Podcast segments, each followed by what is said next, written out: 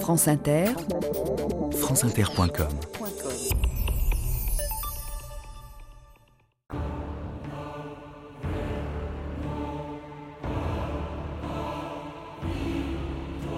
Les hommes ont appelé fou, mais la science ne nous a pas encore appris si la folie est ou n'est pas le sublime de l'intelligence.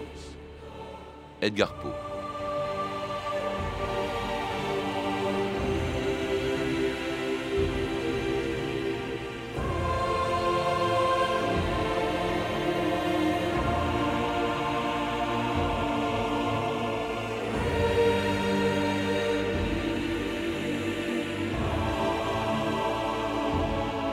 2000 ans d'histoire.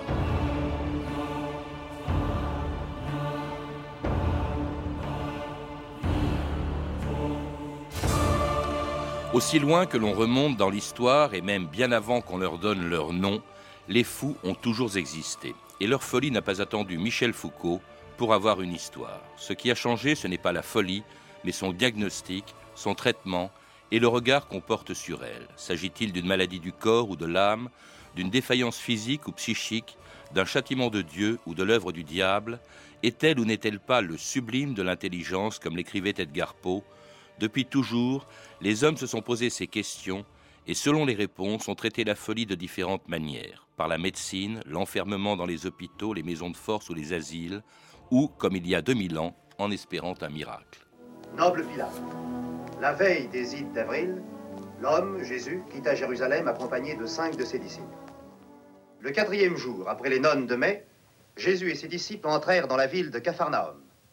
Là, Jésus étendit les mains sur un fou furieux et chassa le démon de l'homme. Il a perdu la raison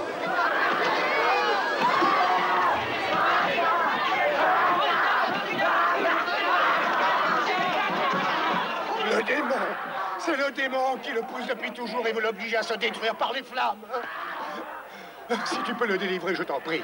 Aie pitié Aide la pauvre foi Satan. Sors de ce corps.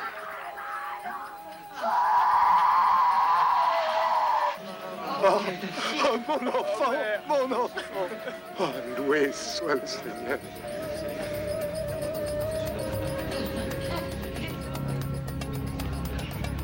Claude Quetel, bonjour. Bonjour. Alors c'était selon la Bible un des tout premiers miracles du christianisme, Jésus guérissant un fou. Vous le rappelez dans une histoire de la folie, une histoire que vous faites remonter beaucoup plus loin dans le passé que Michel Foucault l'avait fait en 1961 en écrivant une histoire de la folie. À l'âge classique, la folie, vous le rappelez, a toujours existé, même avant que le nom d'ailleurs apparaisse, et on y réfléchit depuis très longtemps, depuis les Grecs qui sont les premiers à s'y être intéressés, dites-vous. Oui, je, euh, pense à, l'Ancien Testament, au Nouveau Testament. Je crois qu'effectivement, selon qu'on a affaire à un seul Dieu, et, ou à plusieurs dieux, euh, la réflexion sur la folie n'est pas la même du tout. L'Ancien Testament, euh, avec son Yahweh vindicatif, exigeant, jaloux, fait de la folie une espèce de malédiction, il l'assimile au péché. Et avec la carrière euh, qu'on sait ensuite. Euh, le, le, Nouveau Testament, euh, un peu plus timide, oui, effectivement, Jésus guérit un fou par-ci par-là, mm, avec une, espèce de, de, rétroaction, une médecine un peu babylonienne, les démons, on chasse les démons. Hein, tout simplement, ce qu'on a entendu. Oui, donc le Dieu, le Dieu unique, euh, les, religions du livre euh, sur la folie euh, sont assez, comment dire, j'allais dire brejneviennes, sont, sont, assez quand même, manquent un petit peu d'inspiration. Par contre, alors, les, la religion des Grecs et la religion des Latins, avec leur Dieu pluriels avec lesquels on peut tout de même commercer, avec lesquels on peut euh, discuter, si je peux dire, ont, ont, eu alors là une réflexion extraordinaire sur la folie. C'est-à-dire que tout le, on pourrait dire, tout le substrat théorique de la folie, avec ses diverses formes, se met en place sous l'Antiquité grecque avec la notion dite de la maladie de l'âme. C'est une réflexion médico-philosophique extraordinaire et qui se met en place on dirait, 500 ans avant Jésus-Christ. Oui, parce que c'est une question qu'on se pose encore. Est-ce que c'est une maladie de l'âme, on dirait aujourd'hui de l'esprit ou psychique, ou du corps? Alors les Grecs pensaient aussi, enfin certains pensaient qu'il s'agissait d'une malédiction divine, peut-être, mais pensaient également qu'il pouvait s'agir d'une maladie du corps. Et là, il y a le premier médecin en quelque sorte de la folie, qui était d'ailleurs le premier médecin de l'histoire, Hippocrate, qui euh, tout de suite euh, la localise sans doute dans le cerveau. Et puis alors, il y a aussi cette théorie d'Hippocrate qui considère qu'elle est due à ce qu'on appelait les humeurs, euh, Claude Quetel. Et c'était les humeurs qui étaient responsables de la folie. Oui, mais alors, encore une fois, j'y insiste, les Grecs évacuent complètement l'aspect démoniaque, malédiction. Euh, pour eux, c'est de la médecine. C'est de la médecine au sens le plus pur du mot. Mais comme c'est de la médecine, c'est de la médecine, c'est du corps.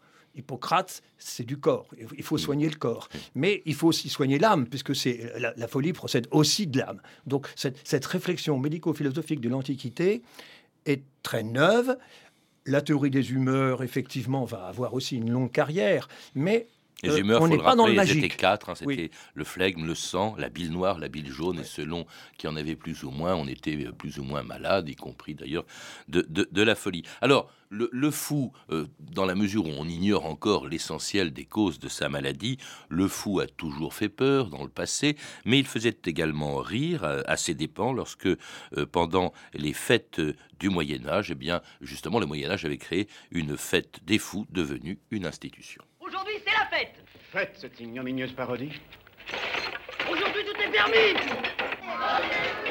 Nous aussi, dans les Flandres, nous avons la fête du pape des fous. Là, alors, il y a de la drôlerie. Vive le pape Vive le pape Vive le pape des fous Qu'en pense le patrouille fou, roi de thunes? La cour des miracles approuve-t-elle ce choix? Quasimodo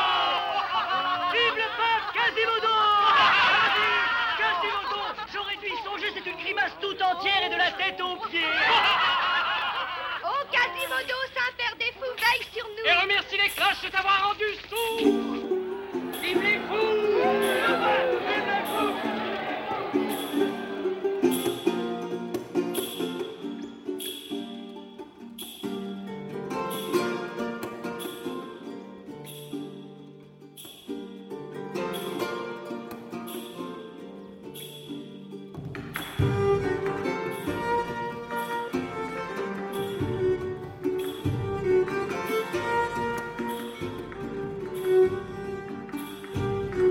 L'on entend une danse du XVe siècle interprétée par Jordi Saval qui s'appelle Folia. Folia, la folie, on le voit, qui euh, fait peur mais qui fait aussi sourire, qui est l'objet d'une fête assez étonnante dont vous parlez, Claude Quetel, dans votre livre, La fête des fous. Oui, alors la fête des fous n'a rien à voir avec les fous-fous, enfin avec la folie médicale. Mhm. C'est un rite d'inversion qui a fini par être interdit par l'Église parce que ça finissait par déborder quand même beaucoup, et, mais qui était un, un rite d'inversion. C'est-à-dire que on joue au fou, on fait le fou, il y a un pape des fous.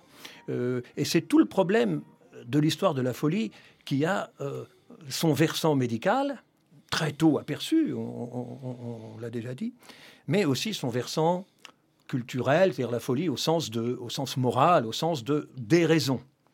Et c'est tout le problème de, la folie, c'est-à-dire qu'on on, a tendance à sans cesse aller d'un concept vers l'autre, alors que ce sont deux concepts radicalement différents. Alors le, fou également peut devenir un personnage important. Vous parlez des bouffons, des fous du roi. Euh, on les connaît bien dans cette maison, euh, Claude Cattel. Et d'ailleurs, c'était un poste, dites-vous, euh, très recherché. Les fous à gage. Alors le, fou à gage, le bouffon, c'est la même chose. Alors est-ce que c'est intéressant euh, Moi, je suis pas médiéviste. Est-ce qu'il joue au fou? Est-ce qu'il est, fou Est-ce qu'il joue au fou? À mon avis, il est beaucoup plus. Il joue au fou plus qu'il n'est fou. Parce que, bon, d'accord, il chahute un peu le roi, il fait l'idiot, mais il y a tout de même des limites. Et en fait, le roi aime beaucoup son, son fou parce que le fou dit des choses affreuses contre les courtisans, que parfois le roi, hmm, pas, par peur, mais par courtoisie, euh, ne dirait pas. Donc il, a un rôle, je dirais même parfois politique. Mais ce sont des, de véritables dynasties familiales, euh, et donc dans la mesure où ce sont des dynasties familiales, on ne peut pas penser que ce ne sont pas des, fous, des, fous euh, complètement fous. Enfin, peut-être un peu allumés quand même au passage, quand même. Le, fou inspire aussi au Moyen Âge la, compassion, hein, la charité chrétienne, puisque on le retrouve dans des hôpitaux. Dans, à l'Hôtel Dieu, par exemple, Saint-Vincent de Paul, par exemple, soignait, enfin soignait, ou en tout cas recueillait des fous. On les mélangeait d'ailleurs à l'époque avec toutes sortes de gens, les indigents, les pauvres. Alors, on les mélangeait, oui et non. alors, effectivement, là, on retrouve pour le coup les fous, les malades, et le Moyen Âge, c'est tout à fait euh, important de le rappeler, euh, n'est pas aussi obscurantiste qu'on a pu le dire ou le croire. Et le, Moyen Âge, dans la mesure où il a un devoir dans une société très chrétienne de charité, euh, se penche sur les malheureux, et parmi ces malheureux, effectivement, les fous. Mais les fous qui ne sont pas très nombreux. Par contre, on ne les mélange pas pour plusieurs raisons. D'abord parce que euh, ce sont des malades et, il n'y a pas de raison de, les, mélanger avec, par exemple, des mendiants euh, plus ou moins délinquants. Et puis ensuite parce que euh, les fous sont souvent assez remuants, ils crient, ils gesticulent, ils renversent tout et donc il faut les isoler. Donc très très rapidement, même dans les hospices de, de Vincent, eh bien, il y a tout de même une ségrégation pour les fous. Alors des hôpitaux qui, deviennent, ou des hospices qui deviennent des, de véritables prisons, lorsque sous Louis XIV, en 1656, est créé ce qu'on a appelé l'hôpital général, où d'ailleurs on ne faisait pas la différence entre le fou, le mendiant, le voleur et le pauvre. Je vous ai fait venir pour vous annoncer une bonne nouvelle. Soyez heureux, vous qui leur avez consacré votre vie. Dans deux jours, il n'y aura plus un pauvre à Paris, monsieur Vincent. Comment cela, monsieur? C'est tout simple, mon cher. Je les arrête. J'ai des locaux, la Pitié, l'Orfuge, la Savonnerie, Bicêtre, la Salpêtrière, je les y entasse. Voulez-vous vous charger de la direction de l'hôpital général que je fonde? Monsieur, les pauvres sont des hommes, que faites-vous de leur liberté? La liberté de quoi, monsieur? D'importuner tout le monde dans la rue, de crever de faim? Je les nourris, je les abrite, qu'est-ce qu'ils veulent de plus? Les bâtiments sont délabrés, tout est à refaire. L'hôpital des malades, la pharmacie, la salle d'accueil des pauvres, on les nourrit et les chauffe le jour. Et les pauvres déments. Et oui, les pauvres démons, on l'oublie un petit peu, mais là encore, euh, euh, y compris dans ces hôpitaux généraux, eh bien, on ne fait pas très bien la distinction, même si, dans le cadre de ces grands hôpitaux, la Salpêtrière ou Bicêtre, eh bien, euh, on, trouve des pauvres, on trouve des voleurs, on trouve des fous également. Tout ça est mêlé comme si on ne distinguait pas le fou du mendiant ou du voleur. Oui, l'hôpital général, n'est pas du tout l'hôpital, au sens moderne du mot. C'est un lieu d'enfermement.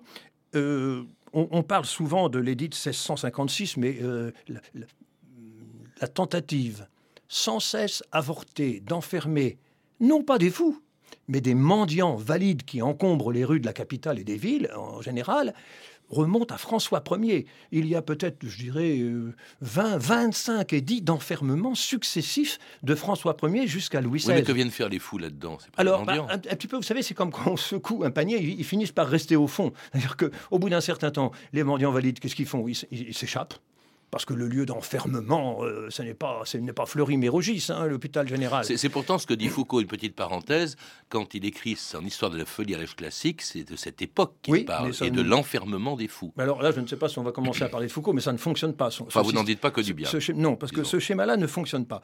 L'édit de 1656 c'est un édit parmi d'autres, et on ne vise pas les fous, on vise les mendiants valides. Mais au bout d'un certain temps, quand je dis au bout d'un certain temps, c'est au bout de deux siècles, pas au bout de, trois semaines, euh, qui est-ce qui, va rester dans l'hôpital général? Pas du tout ceux qui étaient visés par, euh, par l'édit. Il va rester les aveugles, les estropiés, les vieillards euh, et les fous, les épileptiques, parce que les épileptiques, dès l'Antiquité, ne sont pas du tout euh, considérés comme des fous, c'est encore une catégorie médicale à part. Et donc, ces malheureux-là, bah, eux, ils ne peuvent pas euh, soit ressortir parce qu'il n'y a plus d'argent pour continuer à les, enfermer, soit parce qu'ils n'ont pas envie de rester plus longtemps, puis qu'ils s'en vont euh, pratiquement, je dirais même pas en s'évadant, en sortant par peut-être par la porte de derrière. Et donc, les fous finissent par rester. Et ces fous qui restent vont finir par effectivement poser un problème, mais un problème médical Hmm. Mais alors, quand il reste, il faut qu'il soit entré. Qu'est-ce qui décide de l'internement d'un fou dans un hôpital général Claude Quetel? Alors, c'est compliqué l'ancien régime. Euh, en fait, il y a plusieurs systèmes. C'est-à-dire que, où en fait, on ne décide pas de l'internement d'un fou à l'hôpital général. L'hôpital général enferme. Enferme encore une fois, parfois plus au sens de l'assistance que de la répression. hein. Euh, quand euh, on a affaire à une petite euh, orpheline qui est dans les rues, qui a besoin d'être nourrie, à mon avis, elle est au moins autant assistée qu'enfermée. Donc là, on n'enferme pas. On finit, mais par contre, on interne à la demande des familles par l'aide de cachet. Mais dans d'autres établissements, qui sont les maisons de force. Et les maisons de force, ça n'a rien à voir avec l'hôpital général. Il faut payer une pension. C'est la justice, en fait, qui décide si quelqu'un est fou ou non. Est-ce que la lettre de cachet C'est ce que vous dites, en tout cas. C'est, c'est- Non, enfin, pas la lettre de cachet, mais c'est, c'est une décision de justice que, qui décide, effectivement, de faire entrer quelqu'un dans une maison de force. C'est une décision administrative. Oui. C'est-à-dire qu'on est dans une, dans une logique qui n'est pas du tout la logique actuelle. C'est le roi. Euh, Et le roi, du roi vient toute justice, tout pouvoir. Et donc l'administration royale examine les demandes des familles, fait des enquêtes souvent très très soignées, et celui qui a demandé l'internement pour quelqu'un et puis qui a menti, il est, puni très très sévèrement parce qu'il n'a pas donné les bonnes informations, et ensuite effectivement une lettre de cachet est décernée. Ce n'est pas de la justice. En tout cas, on ne se préoccupe pas trop du fou. L'important, c'est de le mettre à l'écart de, la société. On ne s'interroge même plus, d'ailleurs, sur les raisons de sa folie, sur son diagnostic qu'on n'établit pas. Euh, Jusqu'à ce qu'au XVIIe siècle, on commence à nouveau à se poser des questions sur la folie. Et là, c'est la philosophie qui intervient, ou la littérature. Vous citez Descartes, vous citez Voltaire, euh, euh, qui écrivait dans son dictionnaire philosophique un fou est un malade dont le cerveau pâtit, comme le goutteux est un malade qui souffre aux pieds et aux mains.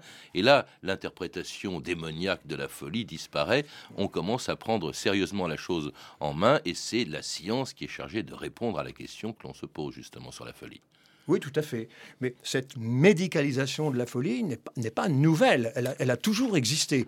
Par contre, il va y avoir tout un travail théorique sur euh, la folie, euh, le, le mot la folie, euh, sur les folies, sur les types de folies. Mais est-ce qu'on les distingue déjà à ce ah oui, complètement. Bah, vous savez, selon que vous êtes... parle de, de, de névrose, de psychose Ah non, de... pas, pas de névrose ni de psychose, mais on a tout de même les grandes catégories euh, qui sont en place dès l'Antiquité. Je, je ne, je ne cesse d'y insister, Ouais. mais- parce que c'est tellement vrai, c'est tellement peu euh, admis que je crois que j'ai raison d'y insister. Mais euh, selon. euh, je veux dire, selon que vous êtes, mais peut-être que ce- cette, appropriation ne va pas vous convenir, mais enfin, que vous êtes maniaque ou que vous êtes mélancolique, que vous êtes frénétique, ce n'est pas le même type de, folie. Alors, on dirait aujourd'hui, selon que vous êtes déprimé ou agité, par exemple. Ce, sont, ce sont des types de folie très, très différents et qui ont été aperçus de, de 1000 ans, euh, 2000 ans avant Jésus-Christ. En tout cas, le fou est cette fois-ci considéré comme un malade et un malade auquel il s'agit désormais euh, de euh, porter des soins, comme ceux qu'apportait un médecin anglais euh, au roi d'Angleterre, George II, qui était fou. Docteur Willis? Vous serez logé ici à Windsor. Le Parlement exigera d'être tenu informé. En conséquence, vous devrez rédiger des bulletins de santé. Voilà le roi, monsieur. L'homme que je dois guérir. Sire, ce docteur en médecine a fait de la maladie dont souffre votre majesté l'objet de ses plus longues recherches. Je dirige un hôpital dans le Lincolnshire. Mes patients travaillent, ils vont au champ. Cela les aide à discerner mieux leur nature profonde. Je discerne bien quelle est ma nature profonde. Je suis roi d'Angleterre. Ne me regardez Monsieur, pas, je ne suis pas un de vos À fermiers. votre place, je me calmerai au lieu de hausser le ton. On ne me commande pas, petit mangeur d'étrons. Faux curé scrofuleux. Si votre majesté ne veut pas se calmer, on va vous attacher. Si le roi refuse de se nourrir, je le ferai attacher. S'il se lance dans des imprécations insanes, je le ferai attacher. Et enfin, s'il n'essaie pas le matin et à toute heure de suivre les soins que je prescris, alors il devra demeurer attaché. N'attache pas le roi Le d'Angleterre. roi, non Vous êtes le patient Et nous sommes à la fin du XVIIIe siècle. Le fou est enfin, avec tout ce que ça suppose, hein, euh, bien sûr, est en train et devient un malade, devient quelqu'un que l'on soigne, mais alors avec euh, des moyens que, vous citez, que vous appelez le baroque thérapeutique, c'est-à-dire qu'on emploie euh, encore les méthodes qu'employaient déjà, euh, qu'on employait sous les, chez les Grecs ou, ou- ou au Moyen Âge, qu'on appelle les évacuants, hein, je crois, pour, euh, pour chasser les humeurs. Mais alors il y a toute une panoplie d'instruments de torture qui commencent à apparaître au 19e siècle et qui font peur. Oui, ben, le problème, c'est que euh, on a toujours essayé de soigner les fous, mais on n'a jamais réussi à les guérir. Donc euh, les, les médications s'ajoutent les unes aux autres. Et on finit par en avoir un catalogue extraordinaire. On, a tout essayé. On a tout essayé. La médecine physique, les, les, évacuants, les purgatifs, les, vésicatoires, euh, mais aussi, euh, on, voyait, on, évoquait tout à l'heure la folie du roi Georges qui va faire avancer beaucoup le, la future histoire de la psychiatrie. Les Anglais ont été très troublés. en avance. Il y a eu un docteur Willis, pas le même, mais au XVIIe siècle, oui, Thomas, le premier. Oui. oui. Et, là, il y a une réflexion sur ce qu'on va appeler le traitement moral. Les, inventeurs du traitement moral qui, qui, va, qui va amener Pinel et qui va amener la psychiatrie, euh, ce sont les Anglais. C'est un courant philanthropique qui se penche sur la folie. Alors d'abord qui se penche avec commisération, mais qui ensuite interroge la folie d'un point de vue scientifique. C'est-à-dire comment est-ce qu'on peut accéder au fou et à sa maladie pour tenter de le guérir? Et donc là, on n'est plus dans le baroque thérapeutique, mais dans le baroque thérapeutique, il y a un tas de choses extraordinaires, y compris le fameux piano à chat, où, il y avait des aiguilles qui appuyaient sur les, queues des chats et on faisait une musique en les faisant miauler avec des registres différents. Bon, il y a des, choses absolument... Enfin, vous savez, euh, pourquoi pas des médecines folles pour soigner la folie? Alors justement, puis alors il y a surtout maintenant, comme dans il y a la psychiatrie, il y a Pinel, il y a l'intervention d'un médecin Pinel qui d'ailleurs qui recommandait d'éviter justement les traitements trop brutaux de, la folie.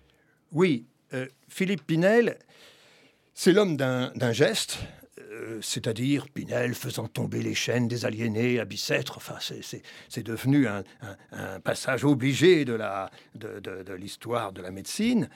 Mais c'est aussi l'homme d'un livre. C'est l'homme d'un livre euh, sur l'horizon au tout début du 19e siècle. Euh, et ce livre, euh, qui est une réflexion sur la folie, c'est une espèce d'eureka, d'ailleurs que Hegel va, va, saluer, et qui est le postulat que le fou n'est pas complètement étranger à lui-même, ni aux autres, et qu'on peut donc s'adresser à lui. Qu'il y a euh, chez le fou une part, une petite part parfois, par laquelle, à laquelle on peut s'adresser pour commercer et pour soigner. C'est ça la grande, la grande invention, c'est ça qui fonde la psychiatrie. C'est-à-dire que le fou n'est pas un objet, il est aussi un sujet. Hmm. Alors justement, mais en même temps, on pratique quand même, pendant toute la durée du XIXe siècle, des traitements euh, extrêmement euh, brutaux, et jusqu'au XXe siècle, il y en a un euh, qui est archi connu, qui est l'électrochoc, par exemple, et qui a été employé pendant très longtemps. Oui, l'électrochoc est, très ancien, mais c'est toujours le problème aussi d'une folie. Euh, quand la folie est enfermée, euh, parce que bon, tous les fous ne sont pas enfermés, mais les fous qui sont enfermés sont souvent des fous dangereux. Euh, et donc, par exemple, on, parle de l'électrochoc, mais qui, à mon avis, est plus à la marge. Mais il y a quelque chose qui est beaucoup moins à la marge, qui est l'hydrothérapie. L'hydrothérapie, on, trempe un aliéné pendant un certain temps dans l'eau, euh, une eau euh, plus ou moins froide. Bon, c'est de l'hydrothérapie. C'est vraiment la, panacée de la, folie, c'est l'hydrothérapie. Depuis, depuis l'Antiquité, encore une fois. Mais euh, on, on, donne aussi des douches. Si cette douche, ça devient une véritable, un jet de lance à incendie d'eau glacée qu'on déverse sur la tête de l'aliéné, euh, parce qu'on pense là aussi, comme pour l'électrochoc, que ça va faire un choc salutaire et que ça va lui remettre les idées en place, mais ça devient aussi de la punition parce qu'il n'a pas été sage, parce qu'il n'a pas voulu manger sa soupe ou parce qu'il a frappé son voisin. Bah, alors ces asiles, parce que maintenant on les appelle comme ça, mais ces asiles qui, continuent donc jusqu'à jusqu'à la Deuxième Guerre mondiale ont, connu des moments terribles. De vous citer notamment une période qui était la Deuxième Guerre mondiale, pendant laquelle la mortalité dans les asiles, la mortalité des fous était considérable. Vous citez par exemple le cas de Camille Claudel, euh, totalement isolé dans son asile, et alors qui souffrait surtout de malnutrition, parce qu'évidemment, on se préoccupait pas du, des fous pendant, pendant que la guerre était là, pendant que euh, euh, les, les, fous étaient vraiment considérés comme des catégories négligées. Son frère, même Paul Claudel, était venu la voir peu de temps avant sa, sa mort à elle. il ne lui avait rien amené. C'était pathétique le destin de Camille Claudel. Oui, il admire le, Paul Claudel, le grand chrétien, et il, il admire le, visage de, Camille, mais il lui apporte pas, il lui apporte pas le colis qui pourrait lui, éviter de, mourir de faim. Mm. Mais effectivement, j'ai consacré, euh, oui, de, beaucoup de pages à, ce que j'ai appelé le siècle d'or de l'aliénisme. Et effectivement, lorsqu'on entre dans l'asile, euh, euh, c'est tout ce qu'on veut, sauf beau et, sauf mm. digne, digne d'éloge.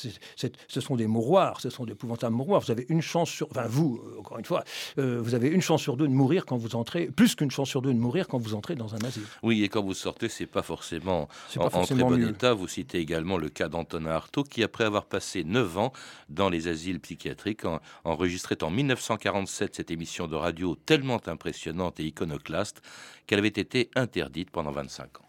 J'ai été malade toute ma vie. Qui a passé par l'électrochoc ne remonte plus jamais de ses ténèbres.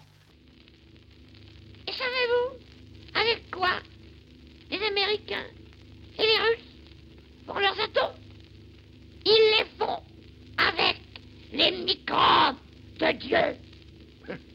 Vous délirez, monsieur Artaud. Vous êtes fou. Je ne délire pas.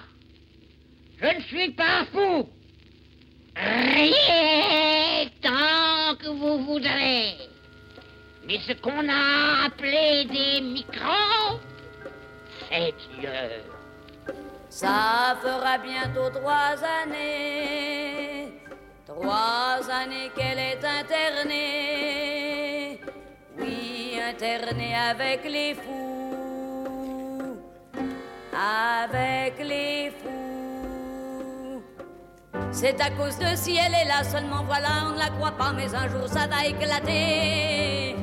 La vérité, comme elle en a assez de pleurer, de tous ses forces, elle se met à crier.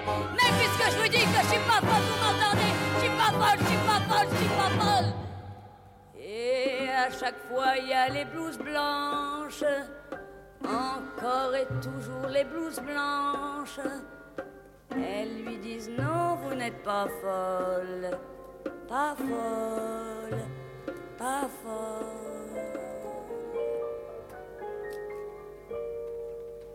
Les blouses blanches. Edith Piaf, Les Blouses Blanches, une chanson du début des années 60, des années noires pour la psychiatrie, qui est vraiment euh, remise en cause à ce moment-là. Notamment, il y a la parution justement du livre de Michel Foucault, euh, qui remet en cause non seulement la psychiatrie, le fonctionnement des asiles. Breton d'ailleurs l'avait fait avant lui, et quand on entend Artaud, on peut se demander s'il n'a pas raison. Il faut, disait Breton, n'avoir jamais pénétré dans un asile pour ne pas savoir qu'on y fait des fous, comme dans les maisons de correction on fait des bandits. Oui. Mais il n'y a pas que les asiles, il y a la folie elle-même, euh, considérée par Foucault au fond comme une espèce de mythe destiné à mettre à l'écart de la société tous ceux qui la contestent, Claude Quetel.